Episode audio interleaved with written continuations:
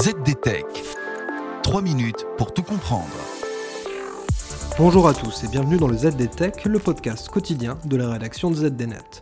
Je m'appelle Louis Adam et aujourd'hui je vais vous expliquer ce qu'est Emotet, l'un des botnets les plus redoutables de ces dernières années.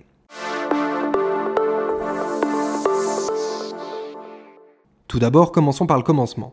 Emotet est à la fois le nom d'un logiciel malveillant et celui d'un botnet, un réseau d'ordinateurs infecté par ce logiciel. Si le concept ne vous est pas familier, je vous renvoie vers un précédent épisode du ZDTech consacré au botnet pour plus de détails. Mais à l'origine, Emotet était conçu pour des objectifs bien différents. Apparu pour la première fois en 2014, le malware Emotet était un logiciel malveillant bancaire. Celui-ci infectait les ordinateurs pour voler les identifiants d'accès à des sites de banque en ligne afin de permettre aux cybercriminels de siphonner les comptes des victimes. Mais au fil des années, les créateurs de ce logiciel ont fait évoluer ses fonctionnalités jusqu'à le transformer complètement.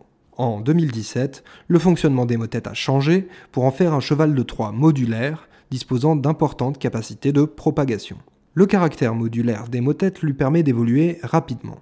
Ses capacités lui ont permis d'infecter un peu plus d'1,6 million d'ordinateurs à travers le monde, ce qui a fait d'Emotet l'un des botnets les plus importants.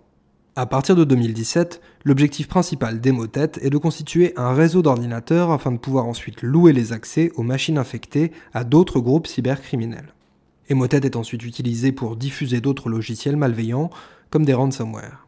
Alors forcément, une telle activité ne passe pas inaperçue auprès des chercheurs en sécurité ou des forces de l'ordre. Dans la communauté de la sécurité informatique, le groupe informel CryptoLaemus rassemble des chercheurs qui répertorient et suivent les évolutions de ce monstrueux botnet. Et du côté des forces de l'ordre, les efforts se sont multipliés pour mettre fin aux activités de ce réseau.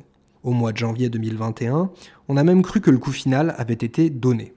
Une vaste opération policière en Europe a permis aux forces de l'ordre de prendre le contrôle des serveurs de commande du botnet et de diffuser une mise à jour visant à désinfecter les appareils contrôlés par Emotet. Malheureusement, désinfecter en masse les machines ne suffit pas. Si les serveurs ont effectivement été saisis, seules deux arrestations ont été annoncées en Ukraine. Et il ne s'agissait visiblement pas des têtes pensantes. Moins d'un an après l'annonce du démantèlement, une nouvelle version d'Emotet a fait son apparition sur le réseau. Ce n'est pas pour autant un coup d'épée dans l'eau. Cette nouvelle version du logiciel malveillant doit repartir de zéro.